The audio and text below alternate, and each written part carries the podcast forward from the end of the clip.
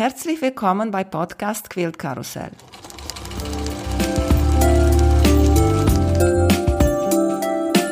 Mein Name ist Emanuela Jeske. Ich möchte euch in die wunderschöne Welt von Quiltern und Patchwork entführen. Heute dabei bei Podcast Quilt Karussell Alison Richter von Campbell Sook Diary. Hallo Alison, wie geht's dir? Hallo, gut, danke. Mir geht's gut.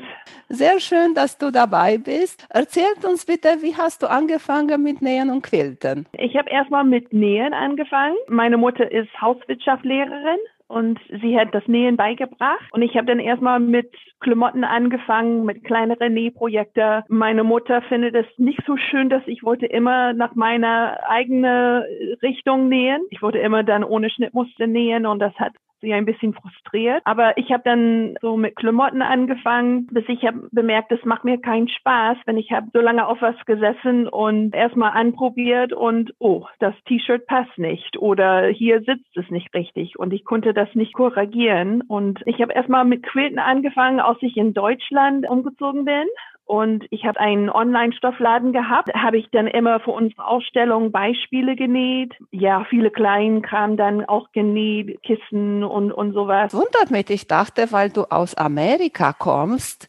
hast du da als Kind schon gequiltert. Ich dachte, in Amerika quiltern alle. Nee, wir haben dann immer Quilts auf das Sofa gehabt, aber das ist eigentlich ein Geschenk von meiner Oma und sie hat dann die Quilts von einer Nachbarin dann gekauft für alle ihre Kinder. Aber meine Mutter Mutter hat nie gequiltet, meine Tante schon, aber das ist dann Quilts sind immer bekannt und ich würde sagen, dass es gibt ganz viele Familien, die haben dann Quilt im Vergleich mit Deutschland, wo es gibt dann ganz viele, die die wissen gar nicht, was ein Quilt ist. Aufgewachsen mit Quilts, aber erstmal in erwachsener Jahre angefangen mit Quilt zu nähen. Und genau wenn du in Deutschland bist, wo Quilt dann ja. sozusagen genau. nicht so bekannt ist. Ja. Ich sehe da hinter dir, wir sehen uns jetzt, wenn wir reden und ich sehe einer ja. deiner berühmten berühmteste Muster da auf dem Wand. Viele mhm. von unseren Zuhörerinnen kennen dich bestimmt, dass du Mutti bist von der Dragonfly-Muster. Wie bist mhm. du gekommen zu diesem wunderschönen Muster? Und außergewöhnlich würde ich sagen. Ich persönlich kenne Applikationen, die sind so klein und deine sind so groß. Ich kombiniere dann ganz viel gepieste Teile mit den, den Applikationen. Also da kannst du dann auf den Bildschirm sehen, da habe ich dann hier die Flügel, die sind erstmal gepiest und dann danach dann appliziert.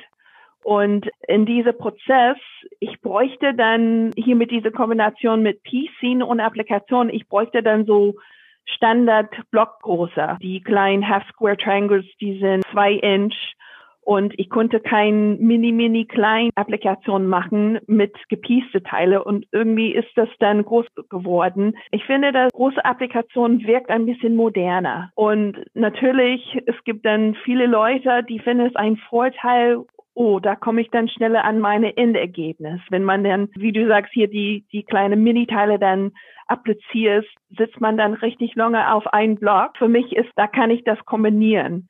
Aber ich brauche dann die große, dass ich das, die Piecing kombinieren kann mit applizieren. Die Dragonfly ist Linksmuster, das du bis jetzt gemacht hast? Nee, ich würde sagen, äh, das ist mein Schnittmuster von mir, heißt Tiptoe Through the Tulips. Also auf die Zehenspitzen durch die Tulpen, würde man das dann übersetzen.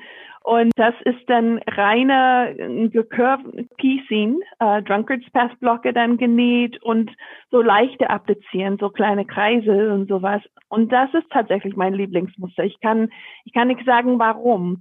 Also das war meine zweite Schnittmuster, das ich habe gemacht. Und da hatte ich dann ein bisschen mehr Erfahrung und irgendwie diese Muster spricht mir am meisten an. Woody Bird finde ich auch total niedlich. Und besonders, Danke. wenn man auf Instagram guckt und sieht man die ganz viele Farben, die die Frauen so genäht haben. Ja. Wie bist du zu dieser Vogelidee gekommen? Mir gefällt dann sehr gut dann Folk Art.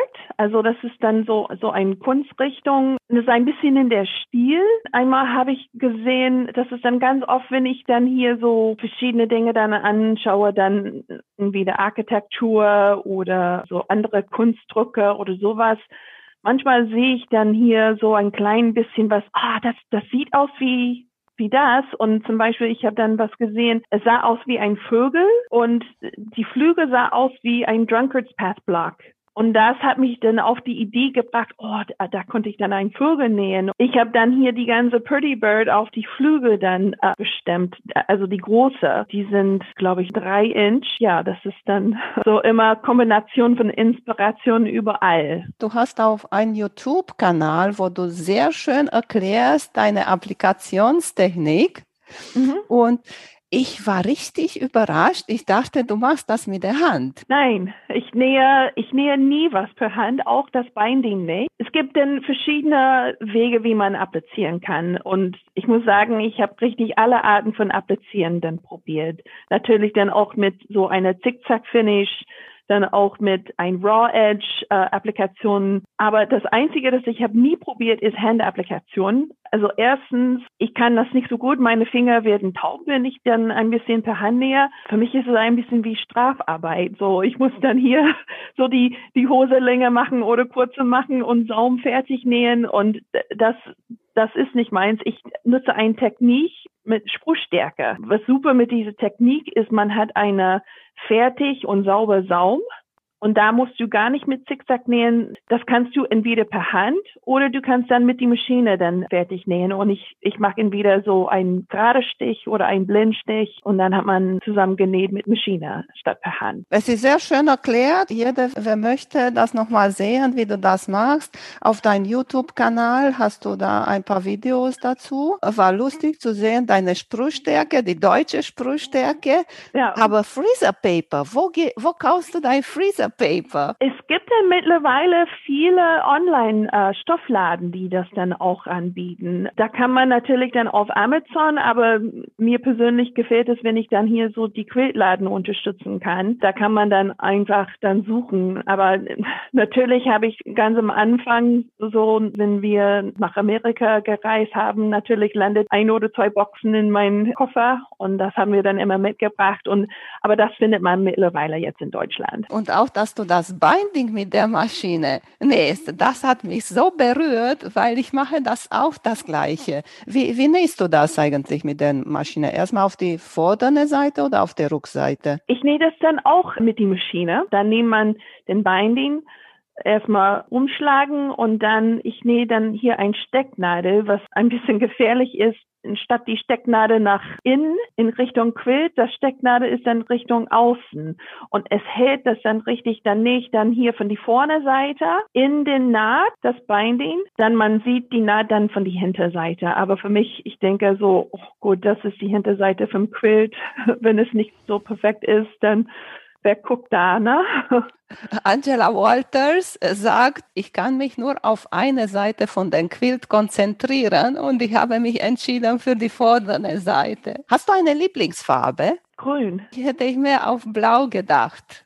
Ja, also das ist dann auch so, ich merke, dass ich gehe dann durch Phasen. Manchmal, wenn ich arbeite sehr intensiv auf einem Muster, dann ich merke beim nächsten Projekt, das hat dann auch ein bisschen Einfluss in meiner Farbauswahl. Aber ich habe dann auch Phasen. Jetzt arbeite ich sehr viel mit Lila im Moment. Also viele Projekte mit Lila. Aber das ist dann auch so, manchmal, wenn ich arbeite auf ein Muster, manchmal habe ich eine bestimmte Farbvorstellung. Das muss blau sein oder das muss grün sein oder wie auch immer. Momentan habe ich dann viel mit blau, aber eigentlich ist das nicht mein nicht mein Lieblings. Was sagst du, wenn du auf Instagram die Fotos siehst mit anderen Farben, was die Frauen so nähen, total anderes, zum Beispiel Orange und Gelb und Rot. Also ich finde es total spannend. Das ist dann auch schön zu sehen, was die anderen dann auf eine Vorstellung haben. Wenn ich dann so eine Schnittmuster von noch jemandem sehe, dann denke ich, oh, das muss dann nicht in Blau sein, sondern in Orange sein. Ich finde, das Farbe ist dann sehr persönlich. Jeder hat seinen Farbauswahl und jede sind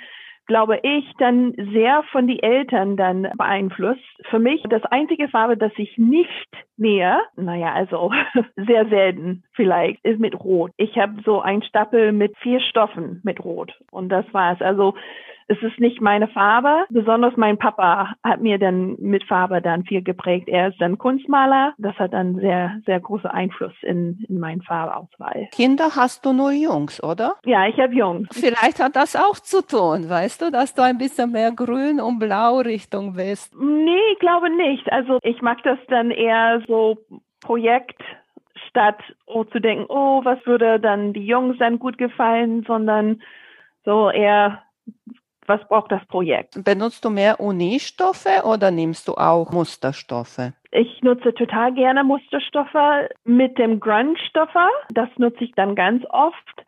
Es wirkt ein bisschen wie ein Uni. Es bringt dann ganz viel Ruhe in ein Projekt, aber ist nicht so ich würde das dann auf Englisch sagen, so, so flach, bewegungslos, finde ich. So eine reine Uni nutze ich dann nur für Hintergrundstoff oder für die Rückseite. Die Grundstoffe, das ich ganz oft nutze, wie gesagt, es bringt die Ruhe wie ein Uni, aber es ist ein bisschen mehr beweglich. Da, da sieht man dann es ein bisschen Texture. Wie Licht und Schatten, aber mehr Muster nimmst du nicht. Zum Beispiel sagen wir Tula Pink oder K-Facet oder so etwas. Zum Beispiel auch in dem Dragonfly, da habe ich dann auch ein paar Musterstoffe drin. Das ist dann auch in die Flügel und manchmal kombiniere ich beiden. Und das ist dann auch projektabhängig. Ich arbeite jetzt dann auf ein paar Schnittmuster und da habe ich dann auch mit Grunge und auch mit Musterstoffe dann zusammen kombiniert. Und nimmst du immer als Hintergrund weiß? Viele von meinen Quills haben den Weiß-Hintergrund, aber ich habe dann gerade in die letzte Zeit angefangen mit anderen Farben dann als Hintergrund. Die nächste paar Schnittmuster sind auch mit dunkel oder farbiger äh, Hintergrundstoffe. Quiltest du selber deine Quill? Manchmal. Es kommt darauf an. Manchmal das Problem ist, ich fokussiere so, so viel auf das Design. Und dann denke ich später, oh, wie soll ich das jetzt denn quilten? Und es kommt darauf an, wie ist das für mich dann zeitlich und wie soll das dann im Endeffekt sein? Zum Beispiel, ich gebe dann viele von meinen Schnittmuster an eine Quilterin. Das ist die, die Eva von Schnickschnack Quilts und More. Sie ist dann genial. Für mich ist sie dann quasi die Angela Walters von deutschsprachiger Bereich. Jetzt haben wir dann eine sehr gute Beziehung und ich kann sagen, oh, ich würde gerne in diese Richtung und sie weiß dann, okay, ja, das so soll ich das quilten. Ich habe sie dann viele Herausforderungen gegeben. Zum Beispiel Purdy Bird, das habe ich dann selber gequiltet und das ist nur mit gerade lineal. Jeder hat seine Stärke, jeder hat seinen Teil von Quilten, was am meisten gefällt und für mich ist das richtig so Farben, Stoffe aussuchen, das Design und Quilten ist für mich das Ding, das ich muss und nicht unbedingt, wo ja, ich freue mich drauf, jetzt zu quilten. Quiltet Ihnen auch die Applikationen oder nur das Hintergrund? Es gibt zwei verschiedene Techniken, das man machen kann. Traditionell ist das erstmal, dass man den Top fertig hat mit die Applikation drauf und dann danach quiltet. Ich habe dann auch auf meinem Instagram-Kanal und auch auf meinem Blog da habe ich einen Post gemacht, wie kann man das Quilt vorher quilten und das Applikation danach drauf applizieren.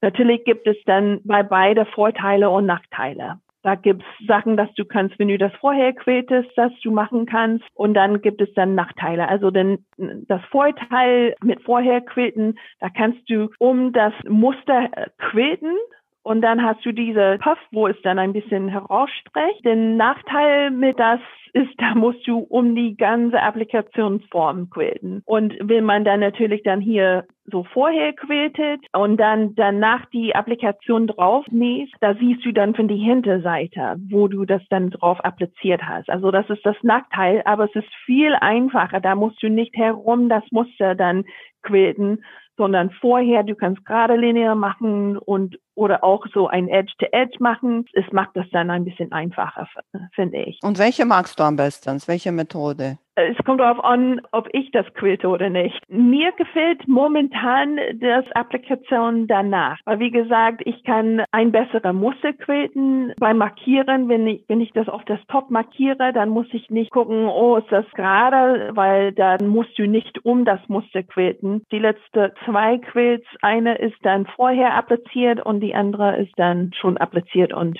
wird dann gequiltet. Was für Nähmaschine hast du? Du musst eigentlich auch eine größere haben. Ich habe ein Bernina, das ist 740, ist ein bisschen mehr Throat Space, aber das ist dann auch so natürlich, jeder Quilter denkt an die nächste große Maschine. Ich weiß es nicht, ob irgendwann mit einer großen Maschine, ich, ich muss dann immer danach denken, okay, will ich das, muss ich das, habe ich genug Geld dafür, aber jetzt reicht das mir finde ich, weil es etwas größer ist. Bei Instagram hast du gepostet, hast du etwa so wie New York Beauty Muster gemacht ja. und dann kamen die kleinen Kreisel appliziert rundherum. Das ist ein bisschen anderes als deine Tiere, was du bis jetzt gemacht hast. Ich rate, es ist gar kein Tier dieses Mal, also es ist was anderes. Viele Leute sagen, das ist ein bisschen meine Markenzeichen mit, mit Punkte zu arbeiten. Ganz oft ist das so, ich denke, hm, da, da fehlt was. Ah, ein Punkt. Und das mag ich sehr, weil es macht es ein bisschen mehr interessant, finde ich. Das ist eine andere Muster. Das kommt wahrscheinlich so später in 21 oder vielleicht dann auch in 22. Ich arbeite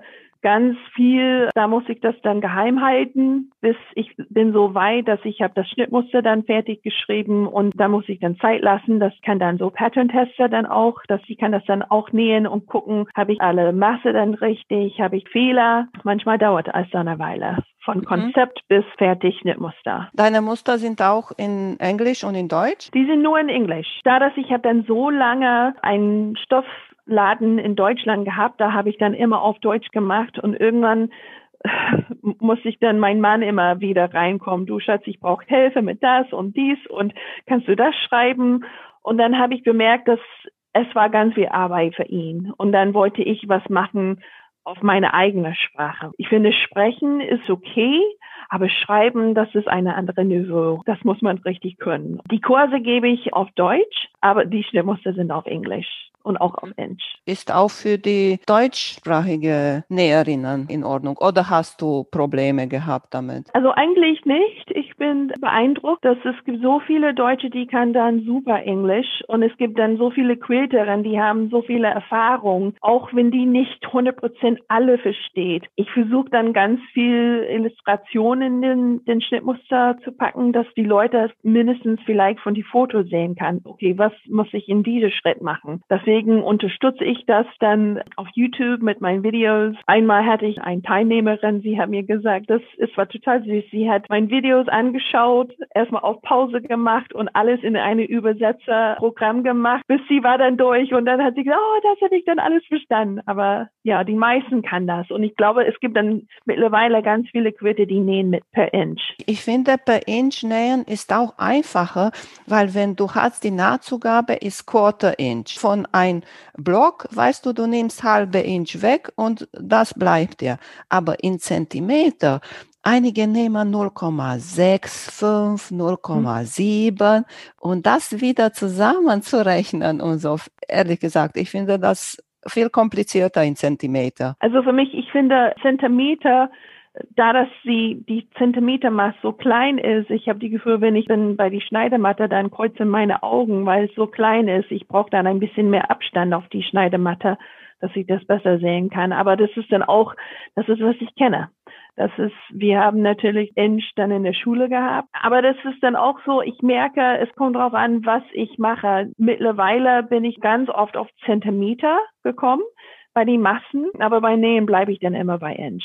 Du hast auch äh, gesagt, dass du hast Kurse gemacht. Wo, wo warst du überall mit Kurse unterwegs? Ich war in Hamburg bei die Anke Wechslung. Sie hat dann Patchyard. Ich war dann auch so in privaten Gruppe in Hildesheim. Ich war letztes Jahr vor dem Lockdown in München bei Quilt und Textilkunst, auch bei Gritz Live in Özen. Ich habe dann wahrscheinlich dann was vergessen, aber jetzt ist das, achso, dann auch bei Uta in Schiffdorf das ist dann ein bisschen nördlich von mir, Richtung Bremerhaven, momentan in Deutschland. Achso, und dann auch auf die Nadewelt in Karlsruhe war ich dreimal gewesen und dann 2020 sollte meine vierte Mal sein, aber mit dem Lockdown dann findet nicht statt. Auf deiner Webseite hast du schon Kurse da geplant. Dieses Jahr habe ich geplant, nochmal in Schiffdorf einen Kurs zu machen. Da ist auch noch in Hildesheim und dann auch in Uelzen. Da müssen wir dann abwarten, wie das dann weiterläuft. Also geplant ist es. Naja, also wir haben gedacht, okay, entweder machen wir einen neuen Termin, falls das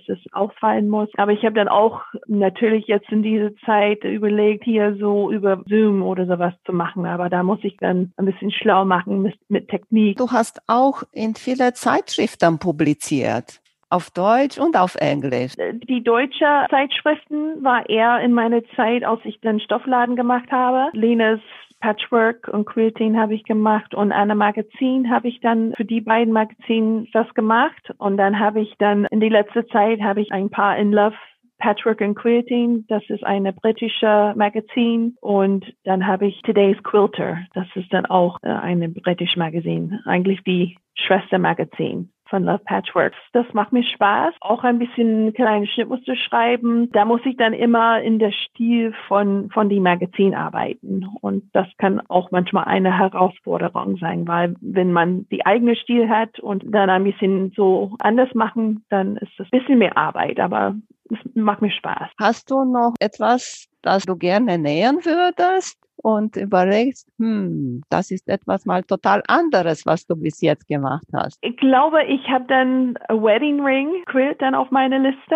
Natürlich ist es dann ganz viel Curve Piecing. Ich mag total gerne traditional Quilts. Das ist, was ich kenne dann von zu Hause. Dagegen, wo ich herkomme, die sind eher traditional. Aber das spricht mich an. Vielleicht ist das dann so Erinnerung, aber mag ich dann total gerne traditionale Blocker und dann auch Quiltschnittmuster. Drunken Second Pad ist eine deiner Lieblingsmuster, würde ich sagen, oder? Ich nutze das dann ganz oft. Mir persönlich gefällt am besten die Long Drunkard's Pad. Ich nenne das dann Elongated. Das ist etwas länglicher und das mag ich dann total gerne. Das habe ich dann auch in die Labelle und in das Apfel und dann auch in den Purdy Bird. Da nutze ich das ganz oft, weil es ist doch ein bisschen anders.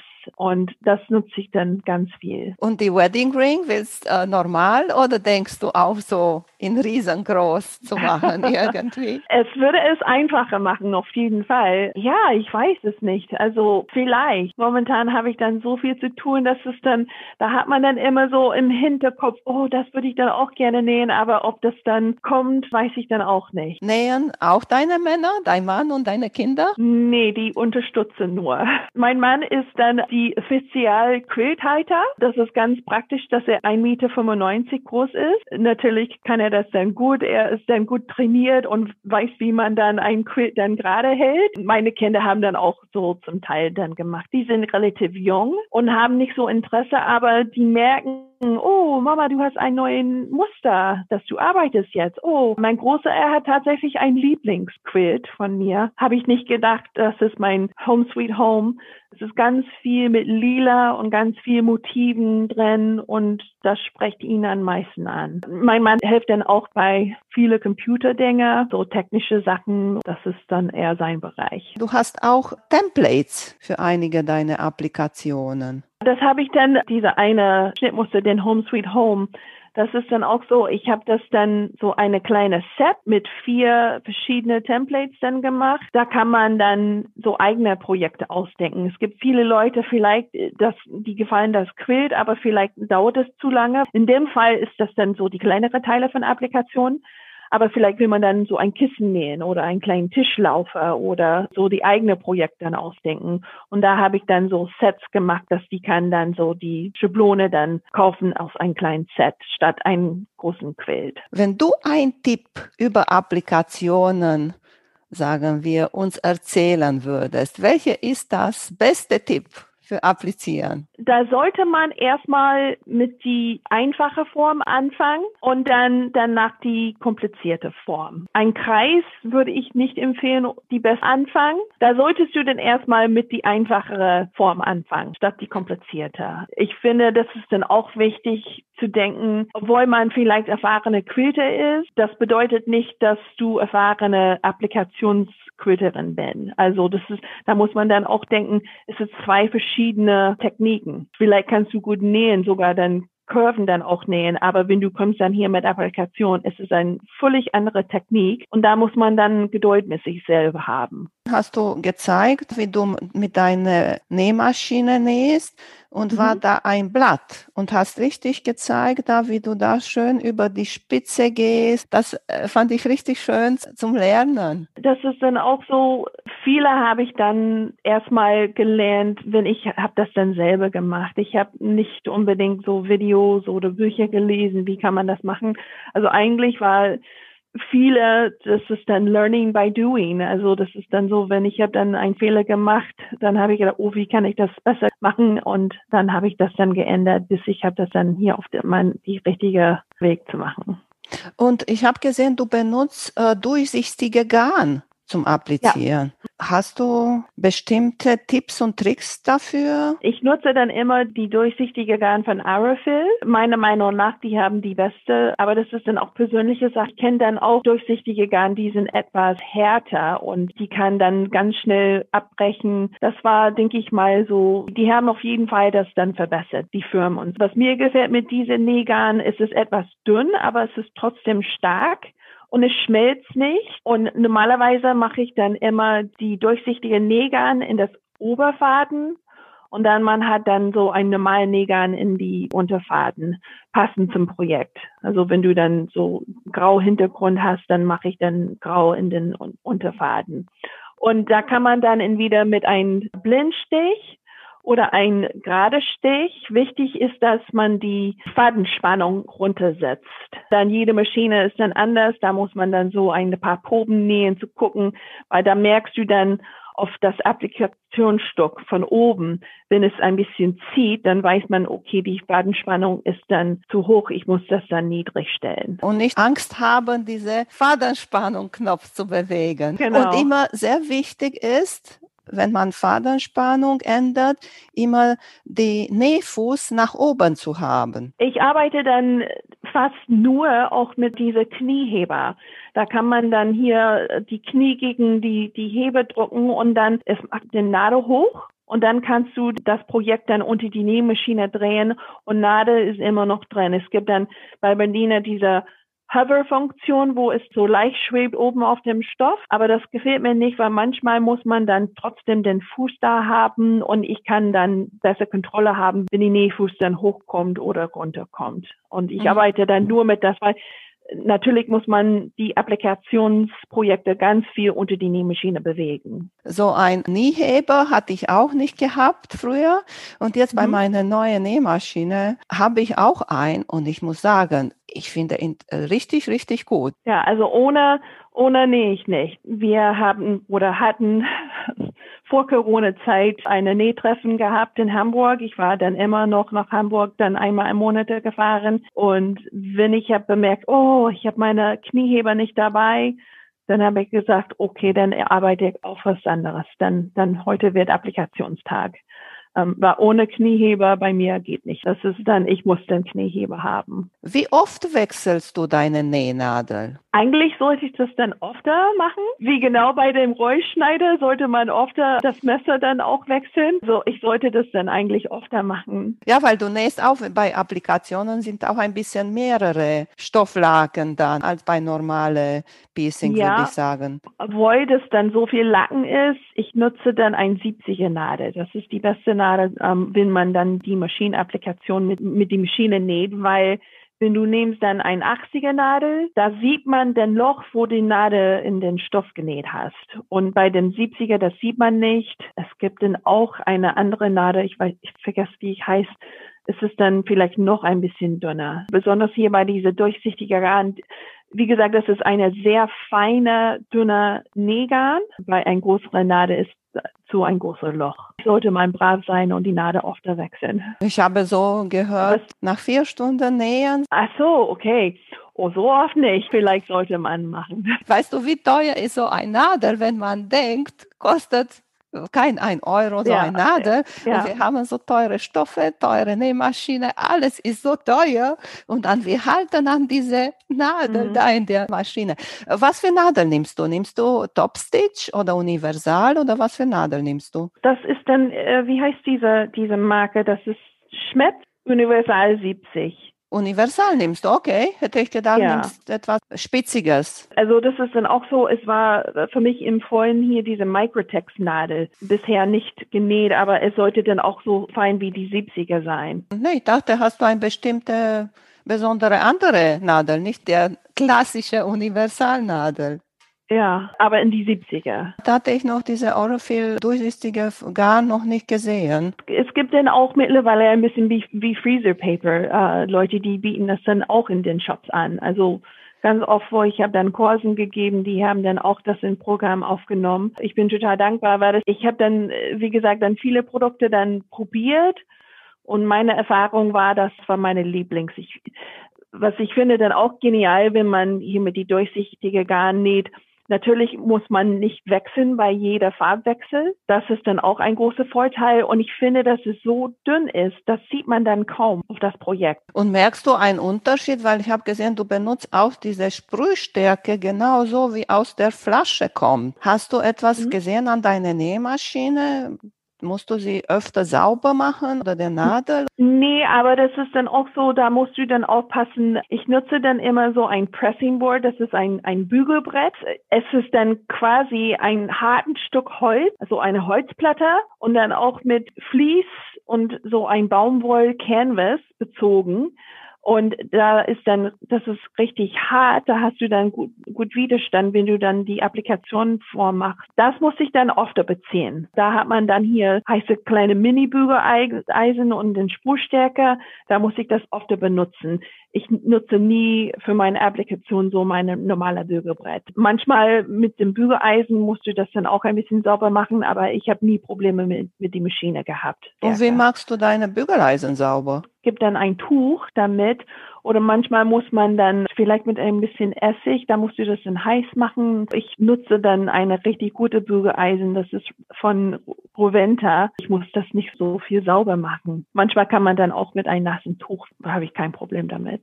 Nee, weil ich habe letztens ganz viel auch mit der Sprühstärke gemacht, weil ich hatte ein bisschen Dreiecken, wo ich wollte, dass die Stoff noch steifer wird. Ich habe das mit Wasser dünn gemacht und so in eine Flasche gespürt. Und dann habe ich gesehen, auf einmal mein Bügeleisen ist nicht mehr so schön glatt und mhm. silber auf der Rückseite, sondern fängt ein bisschen gelbrig zu werden. Habe ich gedacht, na, da musst du ihn sauber machen bald. Das kann dann, dann auch einen Unterschied machen mit dem Marker. Ich weiß es nicht. Für mich ist das sehr wichtig, dass ich dann, da dass ich so oft nähe, dann investiere ich ein bisschen mehr Geld in mein Bügeleisen. Benutzt du Dampf oder immer nur Trockenbügel? Immer Dampf. Ich mag das überhaupt nicht leiden, mit einem trockenen Bügeleisen zu arbeiten arbeiten. Für mich ist das nicht heiß genug. Ich mag das richtig heiß. Und kriegst kein Problem auch mit dieser durchsichtigen Garn denn? Gar kein Problem. Ich glaube, wie gesagt, vorher, wenn die Technologie war nicht so weit, Vielleicht hat das dann auch geschmolzen, weil ich habe dann viele Leute, die haben mich auch gefragt, oh, schmilzt das nicht? Vielleicht war das dann mit die etwas ältere Produkte. Ich habe nie Problem gehabt mit richtig heiße Dampf und den, den Aerofill. Gar kein Problem gehabt. Ich wollte dich auch fragen, über Unterschiede zwischen Quiltern in Amerika und in Deutschland. Aber wenn du hier in Deutschland angefangen hast zu quiltern, dann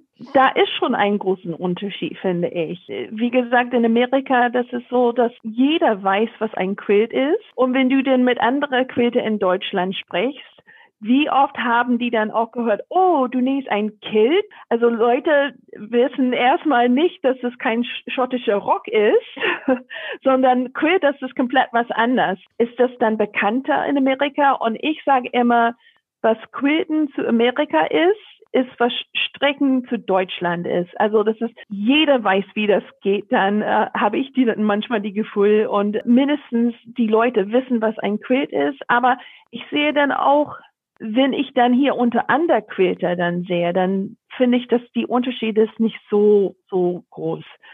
Da hast du dann in Deutschland sehr traditionell und auch sehr modern, genauso wie in Amerika. Also das ist, ich finde, das ist nicht landabhängig, sondern dass die Leute wissen überhaupt, was es ist und wie es denn geht. Und was sagt deine Mama jetzt, dass du quiltest sozusagen als Beruf? Ja, sie kann das kaum glauben manchmal weil, wie gesagt, sie war meine erste Lehrerin. Ich wollte nie die Nähte auseinanderbügeln. Bügeln war nie auf meinem Bildschirm, weil ich wollte sofort in die Nähmaschine sitzen. Ich stinke geil, ich brauche das nicht bügeln, Mama, ich will weiter nähen. Und dann hat sie war immer frustriert, ja, aber es ist ganz wichtig, dann bleibt es dann äh, flach und vernünftig. Ich habe dann hier so ein Projekt von mir, als ich klein war, einen kleinen Teddybär habe ich genäht und Schnittmuster, nee, brauche ich nicht, ich mache selber. Und er ist dann groß und schlank wie mein Mann und sieht nicht aus wie ein so dicker, kuschelig Teddybär sein soll. Aber ich habe das meinen Weg gemacht. Von daher, sie findet das total interessant, dass ich wollte das nie vernünftig machen und jetzt finde ich, es ist das A und O. Jetzt mhm. merke ich, wie wichtig das ist, dass man bügelt und dass man vernünftig schneidet und dass man vernünftig näht. Aber sie ist stolz. Das machst du so wunderschöne Muster. Danke. Näht sie auch Quilts? Nein, also wie gesagt, Hauswirtschaft Lehrerin studiert. Da hat sie dann eine Weile dann auch als Lehrerin gearbeitet, aber ihr Leidenschaft war eher so Kochen in, in der Bereich. Und sie kann das, aber das ist nicht, wo ihr Herz liegt. Und das war immer, für mich war das immer der große, oh Mama, die Nähmaschine, da, da will ich machen. Also für mich war Stoff und Nähen immer meine Leidenschaft.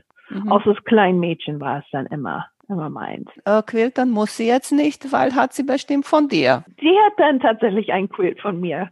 Für sie, das, das muss nicht sein. Sie, sie macht dann andere Dinge und das ist auch okay. Sie ist dann Geschichte mit Organisationen und, und sowas und äh, da, da hat sie dann immer was zu tun, aber nicht mit Nähen. Ich bin froh, dass jetzt wir haben dann die Möglichkeit, so viel zu zu machen dann jetzt mit Zoom und online. Natürlich jetzt in dieser Zeit, da fehlt meine Community, weil das ist dann auch so, auch auf die Kursen, dass ich gebe. Es ist nicht, oh, ich bin die Lehrer hier vorne und ihr seid so die Studenten, sondern es ist dann auch viel Austausch. Und mit meiner Nähtreffen in Hamburg, da haben wir dann auch neulich angefangen mit Zoom. Mir fehlen natürlich dann die persönliche Gespräche, aber ich bin froh, dass wir haben dann trotzdem die Möglichkeit, dann jetzt so viel online zu machen das macht die Community ein bisschen näher dran. So deine Nähgruppe ist in Hamburg? Ja, weil wir haben dann zehn Jahre in Hamburg gelebt, fast zehn Jahre in Hamburg. Also ein bisschen nördlich von Hamburg, aber konnte man sagen Hamburg. Und da hatte ich dann so eine Nähtreffen. Wir haben dann einmal im Monat getroffen. Dann sind wir dann umgezogen, dann südlich von Bremen in die Heimat von meinem Mann. Und war ich dann trotzdem so immerhin gefahren. Ah, deswegen bist du da geblieben, klar, wenn du die ja, Frauen genau. schon kennst und Freundschaften und alles, ja. Ja, genau. Also für mich ist das dann auch, wir, wir haben dann auch eine Quilterin dabei und sie ist auch Amerikanerin und hat dann, glaube 40 Jahre in Deutschland gelebt und sie quiltet ganz viel per Hand. Und erstmal sie hat gedacht, ach nö, ich habe da, da gibt's keinen Austausch, weil ich bin Handquilterin und du bist Maschinenquilterin. Aber da hat sie dann festgestellt, da ist doch viel was zum, zum Austauschen und so mit anderen Techniken und sowas. Und sie hat dann viele von unserer Gruppe dann auch eingeprägt, dass die, die haben angefangen, so per Hand zu quilten und das finde ich toll. Und dann wir haben ihre Stoffauswahl dann ausgeprägt und das ist dann auch toll. Aber dieser Austausch ist, was mir ganz wichtig ist. Wie viele Frauen seid ihr da? Wir sind ungefähr so zehn, acht bis zehn. Also da gibt es einige, die kann nicht so oft kommen. Wir haben dann eine Freundin, wie kennen Sie denn von online? Sie kommt aus Dänemark und manchmal haben wir dann so einen Retreat gemacht und dann kann sie dann auch dabei kommen. Dann haben wir eine Frau, sie wohnt in Köln. Jetzt ist, macht das dann möglich, dass sie auch auf die Zoom-Calls teilnehmen kann. Und das ist dann auch schön, dass wir kann sie dann auch sehen. Sie war dann zweimal im Jahr vielleicht bei unserem Meeting oder dann auch auf dem Retreat. Aber jetzt können wir sie dann öfter sehen. Ein großer Unterschied bei der Amerikaner, ich gucke so und die sagen da, die Quiltgruppe 100 Leute, ja. 200 Leute. Das ist, was ich meinte dann vorher mit mit dem Unterschied. Also wenn du dann Quilterinnen in Deutschland kennenlernst, das ist eher Ausnahme statt selbstverständlich. Hier meine Nachbarin quiltet und der quiltet und die kenne ich und da gibt es die Local Quilt Shops, also wo man sich dann auch wahrscheinlich kennenlernt oder nimmst dann dann Kurse und sowas. Aber wenn ich Quilte in Deutschland finde, dann bin ich begeistert. Dann oh ja, dann müssen wir dann über Stoff reden und das und dies und erzählt uns nochmal, wo können wir dich finden, deine Webseite Instagram und alles? Ja, das ist dann Campbell Soup, Campbell C-A-M-P-B-A-L-L. Soup ist S-O-U-P.com, ist dann hier so meine Webseite. Und dann meine Instagram-Seite ist dann auch äh, Campbell, aber mit unter, Unterstrich, Soup Unterstrich Diary. Aber das findet man dann hier so die Verlinkung auf meine, auf meine Webseite, campbellsoupdiary.com. Da schreibe ich dann auch einen Blog. Das ist dann quasi nur über Quilten und auch auf Englisch. Ja, da, da kannst da du. Da hast finden. du auch Tutorials, hast du und auch hast ja, auch einen Link zu deiner YouTube-Seite. Ja, genau. YouTube mhm. und ich habe dann auch so Facebook, wobei ich bin nicht so aktiv auf Facebook, ich bin eher auf Instagram. Da habe ich dann auch manchmal auf Facebook was gepostet, mhm. aber mhm. nicht so oft wie bei Instagram. Mhm. Und jetzt, dass du Campbell Soup Diary wieder gesagt hast, wie bist du zu dem Namen gekommen? Campbell ist meine Mädchenname. Das ist eigentlich wie mein Blog heißt. Bin in Deutschland äh, umgezogen, wollte ich dann trotzdem so Kontakt mit meiner Familie haben und dann auch zeigen, was ich nähe in dem Moment. Ich habe dann damals ganz viel mit Handtaschen genäht und wie gesagt gar nicht mit Quilten gehabt.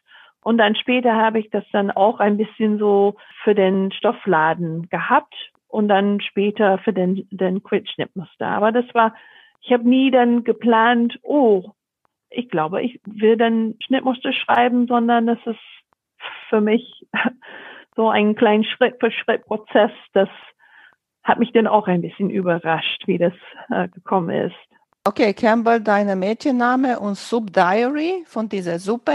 Campbell Soup ist der berühmte Marke in Amerika für, für Suppe. Also wenn du dann eine Suppe kaufen willst, die berühmte Marke ist dann Campbell's und ähm, ist ein bisschen wie, wie Tempotaschen.